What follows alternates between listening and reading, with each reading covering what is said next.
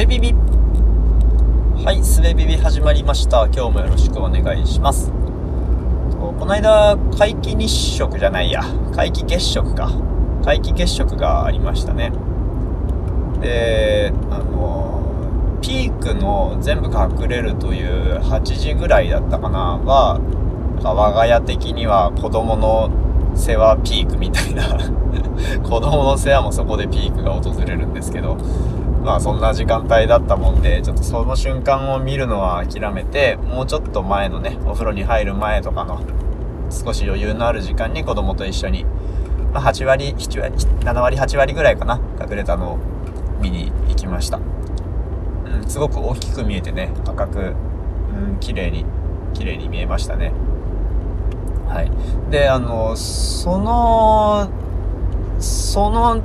後、なんか子供の中では夜月を見に行くというのがちょっとブームになったようで、その後数日ね、たまに、えー、月、お月様見に行こうっ、つって、連れ出されてね、えー、見に行ったりしてたわけですけど、なんかその時に、結構欠けた月を見て、なんかふと、あ、月って球体なんだなっって思ったんですよ。いや、知ってるんですよ。それは当たり前のこととして知ってはいるんですけど、なんかこう、その教科書で見る月って、えっ、ー、と、あの、満ち欠けの話とか、なんか月と太陽とえー、地球の位置関係がこのようになっている時はこのような形の月が見えますみたいな。なんかね、あのー、平面として認識していたんですよ。もちろん知識として月は球体であるっていうことは知ってるんですよ。で科学館とかでね、たまにあの、シミュレーターみたいなのありますよね。自分が地球の場所に立って、えー、太陽の光がね、壁からピカッと光って、で月を模したなんかボールがくるっと自分の周りを回ってほらこんな形に見えるでしょみたいなやつがねあるじゃないですかなんかそういう体験を通して知識としてもちろん知ってはいたんですよ。月が球体だってことは。はい。だけど月の満ち欠けの話になったり、えっと、欠けた月を見たり満ちた月を見たり、まあ、とにかく自分の月を見るという体験は月を平面として捉えたことしかこれまでなかったんですよ。で、なぜかね、なぜだかわかんないですけど、そのね、子供と一緒に見に行った時に、あ、球体だーって思ってたんですよね。うん。で、球体だってのはどういうことかっていうとって、これ、こんな、あの、当たり前のことを説明してしまうんですけど、あの、例えば、満月に見えている時、満月の時は、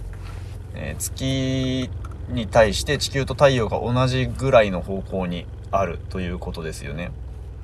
だから地球から見える面全てに光が当たっていて、えー、月の形が平面に投射すると円に見える。月の明るい部分が円に見えると。で、えっ、ー、と、三日月の場合は、えー、三日月って満ちる時だけかける時だっけ ちょっともう、その辺わかんないから、あの、クロワッサンの形ですね。あ、もうクロワッサンも語源が三日月とかですよね。まあ、ややこしいけど、まあいいや。はい。あの、細い月の時は、えっ、ー、と、地球から見て、月の、えー、月の向こう側のちょっとずれたところに太陽があるわけですよね。太陽から見ると月はいつでも満月であって、で、それを地球側から見ると、平面的にはどのような形に見えるかっていうのが、月の形として僕らが認識するものであって、えっ、と、月はいつだって半分光ってるんですよね。で、その半分光っているものが、半分光っている球体が、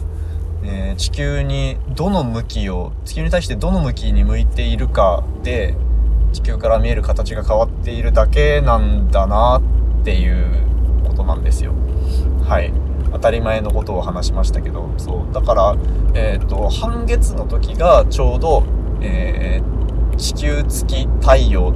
の、えーと、角度地球から月を結んで月から太陽を結んだその2線分の交わる角度が直角90度なわけですよね。で90度よりも鋭角だと半月より大きく満ちて見えるし、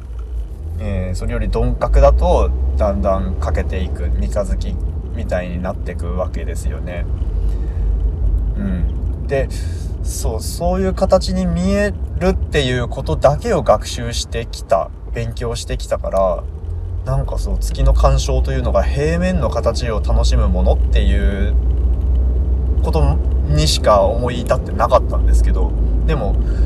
えー、細く光っている時もその裏側に大部分見えていない実は半分光ってる月がちゃんと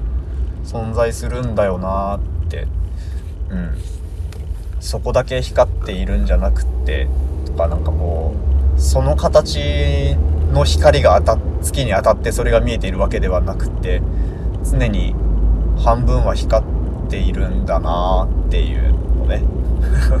でそのまたね当たり前のことを言いますけど月が地球からどんな風に見えるかによって太陽の場所も、えー、太陽の方向もね分かるんだっていうことが導かれるじゃないですか。それもなんかね新鮮な気づきだったんですよ。うん。えっと分かりますかね？さっき言った半月より大きければ手前にあるしちっちゃければ向こうにあるですけどそのえーそのね、こっち向こうっていうだけじゃなくて例えば三日月が例えばね地球から見て右下あたりが太い三日月があったとしたら、えー、右下の前の方に太陽があるわけですよね。これ図を描きながら説明したいけど、うん。まあ、とにかく半分、半分光ってるんだっていう話なんですよ。何回同じこと言ってるこの一つの話で5分以上話してるけど、まあ、なんかね、この当たり前のことを当たり前だとちゃんと認識しましたっていう話をしているんですけど、えー、気づいてみると当たり前すぎて何を話したらここの、えっ、ー、と気づいた分かったっていう実感を得たっていうところの感動が伝わるのかわからないまんま、えっと、当たり前のことを実はそうだったんだよみたいなことをずっとね話した回になりましたけどはい。えっと皆さんもし月が平面だと思っている方がいたら今度ね球体だと思って、